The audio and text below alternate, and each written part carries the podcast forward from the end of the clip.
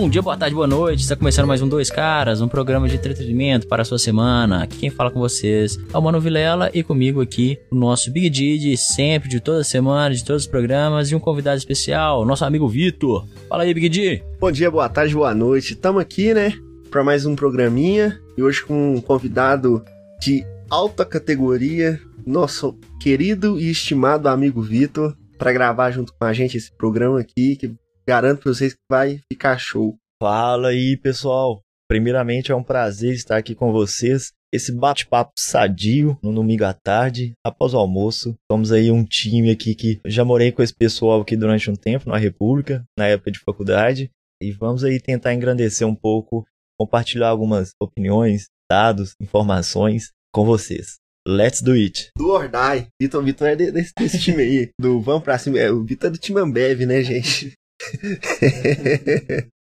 Se a Ambev estiver ouvindo aí, já contrata ele aí, que é o perfil de vocês, Ambev. Bora, pessoal. Bora pra primeira notícia. Que saiu uma pesquisa. 70% da população acredita que há corrupção no governo. Em qual governo? No governo Bolsonaro. É, isso passou da hora, né? Mesmo nosso nosso presidente, né? Felizmente ou infelizmente, né? Para mim, pelo menos, é, nosso presidente falar que não existe mais corrupção no nosso país, que ele tinha acabado com a corrupção no nosso país. Na verdade, não é que ele acabou, né? É que.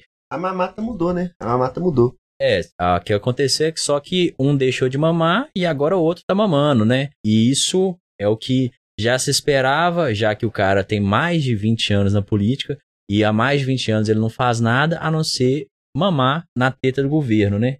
E ainda se diz um liberal, um liberal que fez várias coisas contra o liberalismo no, no, país, né? Por exemplo, contra o plano real, que ele votou contra. Liberal, liberal de metigela, né? Temos que chamar o nosso amigo Caju para dar uma aula de liberalismo para ele. CJ, fica o convite aí, hein? Então, gente, é a questão aí da declaração do Bolsonaro de ter extinguido a corrupção no Brasil, é, para mim, particularmente, mostra o quão de olhos fechados ele está. A corrupção no Brasil, ela, todo mundo sabe o que acontece, e não é de hoje, não acabou. Particularmente, eu acho que precisa de um choque de gestão e um choque cultural grande para a gente poder fazer isso. Essa declaração aí do nosso atual presidente me deixou muito preocupado, porque mostrou que ele não sabe o que, está acontecendo, né? Ou que ele sabe e é conivente. A gente não pode condenar, porque a gente sabe que a gente só pode falar uma coisa quando tiver transitado e julgado. É, porém, tá mais claro que a luz do sol, igual, igual você olha pro Lula, você sabe que, que tem corrupção no meio. Para o Bolsonaro, você sabe que tem corrupção no meio. Só citando alguns casos aqui, todo mundo já conhece, rachadinha, as rachadinhas dele, dos filhos dele, a funcionários fantasmas. Ou seja, ele sempre usou a máquina para fazer o que sempre quis e ensinou os filhos esse método. Então, é isso aí. Se ele acha certo ou não, é particularidade dele, né? É, é o que o clã, clã Bolsonaro sempre fez, né? Se apropriou do governo e agora que viu que existia uma, uma força liberal no Brasil, tentou tentou se apossar desse discurso, só que não conseguiu se apossar 100% desse discurso porque as suas atitudes não condiz com o que o liberalismo diz de verdade, né? E eu acho engraçado porque o Bolsonaro, inicialmente, ao escolher seu time para poder ajudá-lo, né, para poder assessorar, para ser ministro, etc e tal, ele estava escolhendo os melhores, né, do Brasil, mais técnicos, os que conseguiriam melhor gerir aquela, aquelas funções lá. A verdade é que é para inglês ver, né? É, porque é o que a gente já falou, né? Por exemplo, o ex-ministro do Meio Ambiente, ele tirava foto sorrindo com a árvore derrubada. O ex-ministro, né, da Educação, não queria saber de, de uma educação para todos, queria que só parte da população fosse educada e tal. Enfim, vamos viver nesse governo nesse até desgoverno, né? É nesse desgoverno até que acabe e a gente volte à vida normal, né? E é isso. Em relação ao Bolsonaro, na minha visão, é humanamente impossível você fazer todas as funções, isso tanto dentro do governo, também dentro de, de uma empresa, né? a questão, por isso que existem as, as delegações de funções. O Bolsonaro foi responsável, ele escolheu quem iria gerir o nosso Brasil, ele escolheu quem tem o poder de fazer acontecer aqui no nosso Brasilzão, né? Só que também eu acho que é responsabilidade dele acompanhar, né? Eu acho que falta um pouco disso nele. Não é só delegar a função e esquecer. Eu acho que como um cargo de gestão você tem que estar acompanhando ali o que está acontecendo e opinando sim, porque às vezes o caminho a ser seguido será declarado pelo pessoal técnico. Só que a estratégia de ação, na minha humilde opinião, tem que ser traçada pelo nosso presidente.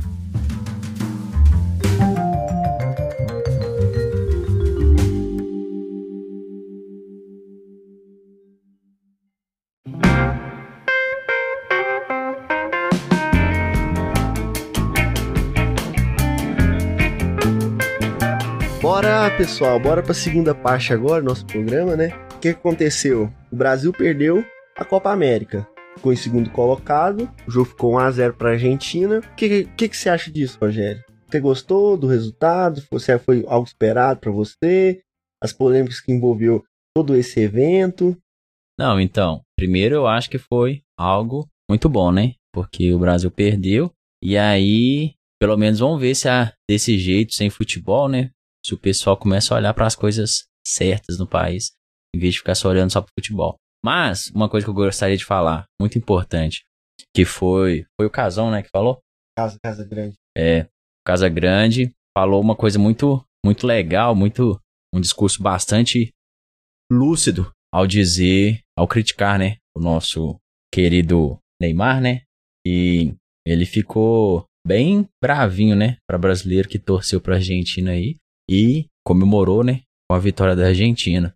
E é engraçado, né, como, como diz o Casagrande, se ele não se enfurece ou se entristece com as mortes das pessoas, com 500 mil mortes, com, com as rachadinhas, com nada que o governo faz, mas ele se indigna com o, as pessoas que não torcem para a seleção do Brasil.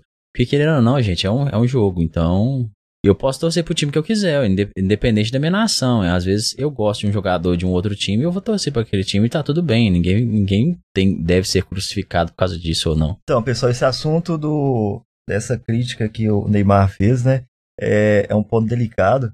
Eu acho que ele tem que entender que nem todos é, tem, temos o, o, o, futebol na, na nossas, nas nossas vidas, né?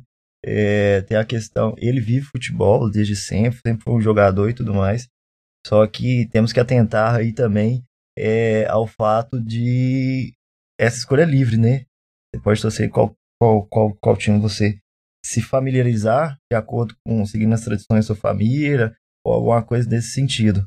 Nós assistimos o jogo do Brasil ontem, dava para ver claramente a falta de, de estrutura dos jogadores, cabeça, cabisbaixos. Me lembrou do 7 a 1 da Alemanha, né? Principalmente depois do primeiro gol da, da Argentina. É, aos 21 minutos do primeiro tempo, o Di Maria abriu o placar para a seleção argentina com um golaço de cobertura. E que gol, hein, meus amigos? Que gol que foi que esse? Gol, que gol. Nível europeu, com, com toda certeza. Nós ainda temos aquela, aquela ideia na cabeça do, da seleção brasileira ser imbatível, né? Pelo menos eu, particularmente, sempre que a seleção vai jogar, eu ainda, eu ainda tenho aquele remember da gente ser os pica da galáxia do futebol algo que não é realidade atualmente, né? A gente percebe aí que o nosso time, ele tem alguns nomes, sim, tem, tem, tem uma base boa, só que nem na América do Sul a gente está conseguindo fechar. Assunto complicado, hein? O Chelsea, o Chelsea mostrou como é que faz, né? é, mas vamos lá. Esse podcast é um podcast muito respeitado, porque aqui a gente, a gente não condena opiniões. Então eu vou trazer uma opinião diferente aqui como a gente pode ver, nossos, meus dois colegas não condenam o Neymar pela opinião que ele expressou. Qual que é a opinião que o Neymar expressou? O brasileiro que torce para a Argentina vai para aquele lugar. Mas o que eu, eu, eu, quero dizer? Qual ponto eu quero chegar? O Neymar tá errado? Na minha visão, não. O Neymar ele vive futebol. Ele tá no futebol, igual o próprio Vitor falou, desde criança. Ele só sabe fazer isso. Você quer que ele se posicione politicamente? Não cabe ao Neymar se posicionar politicamente cabe ao Neymar fazer aquilo que ele, que, que ele sabe fazer, que é ganhar dinheiro, é fazer propaganda, só negar um pouco de imposto, é, entendeu? Falar de futebol, achar ruim se não tá torcendo pra ele, esse é o Neymar, ele ganha dinheiro assim. Agora ele não vai criticar o governo, não vai esperar isso de Neymar, gente. Pelo amor Ô Casa Grande, me ajuda aí, cara. Você quer, você, você quer bater no Neymar, quer bater no Neymar? Você sempre bateu no Neymar, beleza, ok. Eu, eu, eu concordo com a maioria das críticas que você faz ao Neymar. Imaturo. Se, se, se ele se esforçasse, ele tinha tudo para ser o melhor jogador do mundo. Mas só que ele não quer se esforçar. Ele quer jogar o futebol dele. Então ele entende de futebol. E igual quando você tá no seu trabalho, alguém, tipo assim, você vê a pessoa do seu lado que tem que te apoiar, que no caso são os brasileiros, apoiar a seleção brasileira, e, e não torce pro Brasil, tem que ir para aquele lugar mesmo entendeu? Bom, mas essa é a minha opinião. Deixa o Neymar ser feliz, deixa o Neymar fazer o que tem que fazer, porque para jogar futebol tem que estar tá feliz, entendeu? Mas se a gente for usar esse raciocínio que você tá usando aí, em relação ao Neymar tem que falar sobre futebol, e as pessoas têm que torcer pro time da sua casa, time da sua da sua nação e tudo mais, o Neymar tinha que sim se posicionar politicamente, porque é uma coisa que é a nação dele. Não é porque ele não mora aqui que não é nação dele, não é porque ele não mora aqui que ele não quer uma melhoria pro país dele. Ele tem que pensar nisso. Ele não pode pensar, ah, eu vou tirar o meu da reta e, e, e foda-se. Tá certo. Ele deve se falar mais sobre futebol e isso e aquilo, mas você vê 500 mil pessoas morrendo no seu país e não falar nada, é meio complicado, né? Mas aí que tá, entra uma situação que é a seguinte, igual o Felipe Neto, um tempo atrás, cobrou um tanto de gente para se posicionar. Cara, ninguém é obrigado a se posicionar, não. O Neymar não é obrigado a se posicionar, ninguém é obrigado a se posicionar. Todo mundo sabe o que tá acontecendo, todo mundo sabe que tá errado. Vai fazer o que, meu amigo? Quem tem que fazer não tá fazendo. Ele que é um jogador de futebol vai fazer. E é isso aí, galera. O Vitor vai trazer uma notícia interessante aqui agora pra gente. Agora, mudando um pouco de assunto aí, né? Vou trazer uma notícia de tecnologia agora para vocês. Falar aqui especialmente de um, de um cara que eu sou um fã de carteirinha. Acho essa pessoa muito foda no que ela faz. Visionário, extremamente visionário. E é um cara, ele tem uma qualidade que eu busco pessoas com esse tipo de qualidade para eu poder conviver, que é ter culhão. É o Ike Batista brasileiro? Eu acho Batista americano, é verdade. Tô falando de nada mais, nada menos que Elon Musk. Ele mesmo, né? Ele mesmo. O cara aí que criou a Tesla, né? SpaceX.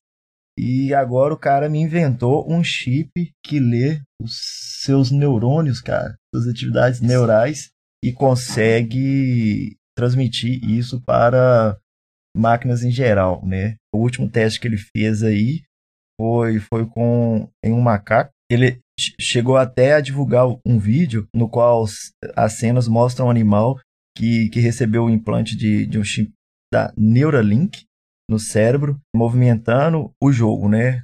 De forma que sem comandos. Na como que foi feito esse esse experimento? Primeiramente, eles ensinaram o macaco a jogar e foram lendo as correntes neurais. Logo após ele, de instalar o, o chip no, no cérebro do macaco, é o macaco pôde jogar sem nenhum movimento físico. É isso mesmo, galera. O cara inovou novamente depois de fazer foguete pousar após cambalhota. O cara inventou isso. Recentemente, saiu algumas notícias dele também a respeito da Tesla. Se não me engano, na, nos Estados Unidos, um, um carro da Tesla pegou fogo. Foi o Top One, carro, um dos carros mais caros do, da, da Tesla. O proprietário alegou que até teve risco de vida. Parece que o sistema de travamento elétrico das portas deu pane e não estava conseguindo abrir as portas. Mas no final das contas deu tudo certo, ele sobreviveu e tem um Tesla queimado. O proprietário ainda não entrou com uma, uma ação formal contra a Tesla, só que o advogado dele está querendo que a Tesla pare de fabricar esse modelo de carro, querendo banir esse modelo de carro. E aí eu faço a pergunta para vocês: a tecnologia é um ponto necessário para a gente, né? É uma questão que, que faz com que a gente tenha mais conforto, tenha mais comodidade. E porque hoje, hoje a gente não, não tem mais aquele risco de, de ser instinto por necessidades básicas, né? Acho que a gente já está num patamar aí do que tudo que a gente desenvolve hoje é para um conforto maior e essa busca ela é válida, porém temos que nos atentar aí também questão de tecnologia, inteligência artificial, são é, notícias novas aí, né? Não tão novas, mas não tão novas considerando porque ela tem um crescimento exponencial, né? O avanço é ontem dava certo, hoje já está extremamente ultrapassado. E com isso é, é meio que inevitável, né? Esse certo tipo de, de acontecimento. A gente está navegando em, em, em um mar desconhecido, né? Só que foi colocar a vida de, desse rapaz em risco. E aí, o que, que você acha sobre isso, irmão? E Rogério, a tecnologia sim é um ponto importante, só que até quando a gente pode avançar nisso? Bom, existe uma expressão aí, né, Vitor, que foguete não tem ré. Porém, os foguetes do Elon Musk daqui um tempo vai estar tá dando ré. Mas o que, que eu quero dizer com isso? o cara, ele sabe, ele entrega. Você pode falar, igual eu brinquei, ah, o Elon Musk é o Ike Batista americano. Porém, o Elon Musk entrega. Ele se propõe a fazer as coisas e ele entrega o que ele. É um cara sério, né? Ele, ele, ele tá se propondo a entregar. Igual muitas, muitas pessoas falam. Ah, ele é um sonhador, não sei o que tem. Mas ele põe os sonhos dele em prática. Tá certo que o dinheiro ajuda demais. É, é claro, que ele, claro que é por causa disso. Mas ele entrega o que ele precisa. Esse ponto da tecnologia voltando, foguete não tem ré, exatamente isso. Daqui para frente não tem volta mais. O, o negócio é caminhar só só só só para frente, Rogério, entendeu? A gente não, eu acho que não, a tecnologia vai avançar cada vez mais. O que era ponta de linha ontem, hoje já não é mais. Ou oh, então, todo mundo sabe que eu gosto bastante de tecnologia, porém eu acho que esse negócio de inteligência artificial nem deveria existir. Porque no final os humanos vão ser devastados e o mundo vai acabar por causa disso. Todo mundo que ouve esse podcast já sabe que eu já falei isso mais de uma vez. E assim, porque uma hora que a inteligência artificial chegar ao ponto de um raciocínio humano, eu não acredito que ela continue convivendo com o humano pacificamente. Querendo ou não, se a gente for, for ver aí historicamente, o que aconteceu na história, na própria história humana, né? Foram várias guerras, várias conquistas, várias, várias coisas para impor a sua, a, a sua tradição, os seus costumes, a, o seu modo de pensar em uma nova população. E o que eu acho que vai acontecer é que quando as inteligências artificiais chegarem a um ponto de raciocínio humano, ela vai querer impor a sua vontade sendo superior da vontade humana, né? Bom, a tecnologia está aí para trazer o bem, o conforto para todos nós, mas eu acho que não chega nesse ponto que o Rogério, essa situação apocalíptica que o Rogério chegou, não. Mas até chegar num ponto muito bom, vidas serão ceifadas, né? Igual esse rapaz quase morreu queimado, né? O... Exato. Essa a questão de tecnologia, eu particularmente gosto muito, defendo com unhas e dentes. Hoje, o nosso colega de apartamento, ele tem o quarto dele semi-automatizado. Cara, o que, que é isso? Aqueles filmes que você ficava vendo da cortina abrindo no controle e tudo mais. Já é uma realidade há um tempo. Só que hoje tá, tá acontecendo. Tá acessível. Tá acessível. Graças ao Jeff Bezos. Eu, ele comprou alguns, alguns utensílios pelo da China, né? Por esses aplicativos. E chega aqui, ele mesmo instala, e tá num nível, cara, que assim, quando ele chega, não sei se é, acho que se não me engano, 500 metros do, do apartamento, o quarto dele já, já liga o ventilador, já liga a luz, já fica aguardando ele. É muito gostoso esse, esse, esse, tipo de tecnologia, eu particularmente gosto muito. A questão que nosso amigo Rogério aí comentou, da apocalíptica, né? Na minha opinião, eu prefiro ter uma vida curta e confortável do que ter uma vida longa do tempo das cavernas. Posso dizer assim, se eu não posso, que se eu não, é, eu acho que eu posso dizer isso sim. Bom, eu trabalho no setor de mineração e rola muita grana. Graças a Deus tá só tem melhorado a cada dia que passa dessa, dessa crise aí mundial aí, mas a mineração está indo de vento a polpa. Então, estou no meio, tenho algumas notícias de, das outras empresas do, do mesmo segmento, né, o que está acontecendo e tudo mais. Recentemente, a Vale fez um teste em caminhão, caminhões fora de estradas autônomos. É isso mesmo, galera. Um conjunto de caminhões operando sem motorista. E hoje eu fico vendo onde eu trabalho, na, na, lá na minha mina, a questão da. Recentemente tivemos, tivemos um, um incidente, né? Um caminhão fora de estado dando um ré bateu no outro. Eu acho que o fator humano, ele tem os seus riscos também, né? Paralelamente aí da tecnologia que tem riscos às vezes absurdos, nós humanos temos nossos riscos, né? Tem dia que você não vai estar tão bem, tem dia que você vai estar mais distraído, terminou com a namorada, né, Germano? Sim. Isso afeta nós psicologicamente. Demais. Então, ambos os lados têm sua probabilidade de erro, né? É... Sua margem de erro, né? Exatamente. Fator de segurança, você trabalha com fator de segurança. Exatamente, mas olha que lindo. A automatização industrial, ela é uma questão assim, uma planta que antigamente trabalhava ali com 30 pessoas dedicadas, 24 horas por dia para poder fazer seus comandos manuais, hoje ela é operada na nossa central. E essa central opera todas as nossas minas. Então, por que não continuar investindo aí nessa questão de tecnologia? Bom, o que o Vitor falou aqui é nada mais nada menos que a indústria 4.0. O que é a indústria 4.0? É a indústria totalmente automatizada. A gente entra em sérios agravantes nesse ponto. O que, que é? A gente teve primeiro a grande revolução industrial, foi um marco histórico para o Brasil. Não, para o mundo, quer dizer, né?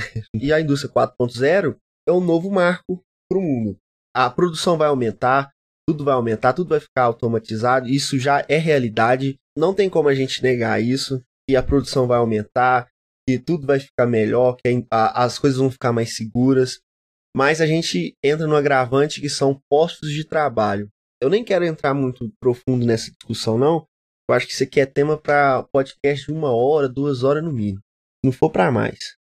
Mas fica o questionamento aí: até quando vale automatização nas custas de empregos, de empregos de pessoas? A gente sabe que cada vez mais vai ficar mais automatizado, cada vez mais emprego vai ficar escasso, e quem não estiver dentro dessa onda, quem não estiver por dentro disso, que é uma mão de obra muito técnica, muito específica, não é todo mundo que é capaz de é, executar esse tipo de trabalho, vão ficar para trás, vão, vão viver à margem porque não vão, não vão estar inseridas nesse mercado. Porque esse é o mercado do futuro. É, eu concordo um pouco aí com o que os dois disseram, só que a gente tem que lembrar que o crescimento populacional está diminuindo a velocidade, né? Ou seja, daqui a alguns anos eu vi um estudo outro dia que mostra como que a África vai ser a, a nova potência aí de crescimento nos próximos anos. E nesse estudo mostra um encolhimento da população na China, um encolhimento da população do Brasil, um encolhimento da, da população de grandes países, né? Hoje em dia, mas, porque. Mas é, agora a China pode ter mais um filho, né? Ele foi liberado, então daqui a pouco vai crescer de uma população. Não, eu. Brincadeira, né? Só brincadeira. é. Não, a, a, a, porque a China tinha né, essa política de, de restringir a quantidade de filhos que cada casal podia ter. Porém, ela viu o problema que isso, isso vai gerar né, futuramente e, e liberou é, casais terem mais filhos. Porém, eu acho que talvez foi um pouquinho tarde demais, porque o custo para ter um filho né, na China aumentou bastante, né? E o que, que acontece hoje em dia é que cada vez mais para ter um filho fica mais caro e as pessoas ficam com menos vontade de ter filho porque fica mais caro, tem os custos, às vezes as pessoas realmente só não querem, querem se dedicar a outras coisas e tudo mais. É, fica, uma, fica uma dica aí, indústria 4.0, quando a gente tiver a oportunidade de gravar sobre esse tema, vamos gravar. Vamos falar sobre a dica da semana. E para isso, quem vai ser o primeiro? Nosso amigão aqui, o Vitor, nosso convidado, a nossa estrela de hoje. Então, pessoal, vamos dar aí dicas de emprego nessa situação.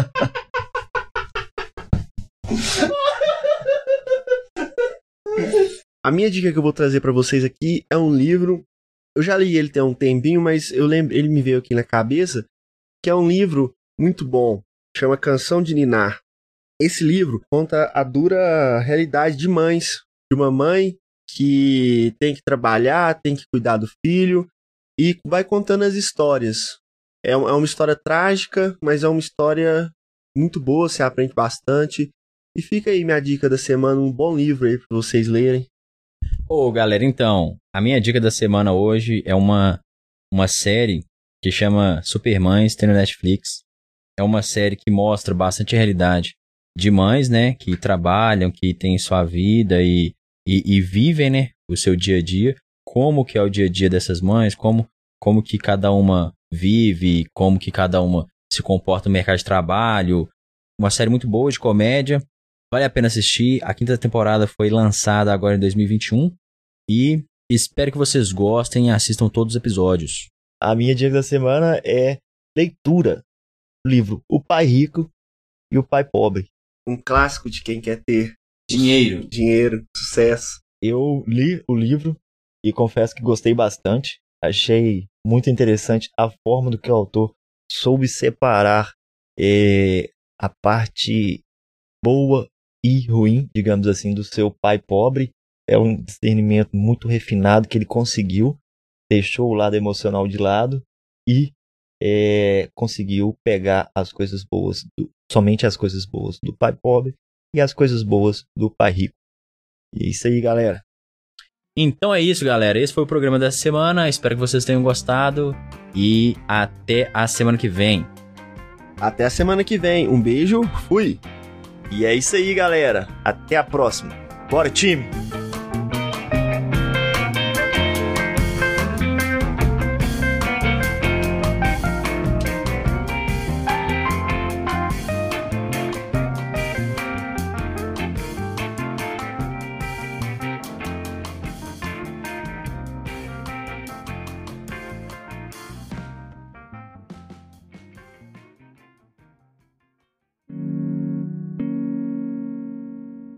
Este podcast foi editado por Bruno Garofalo.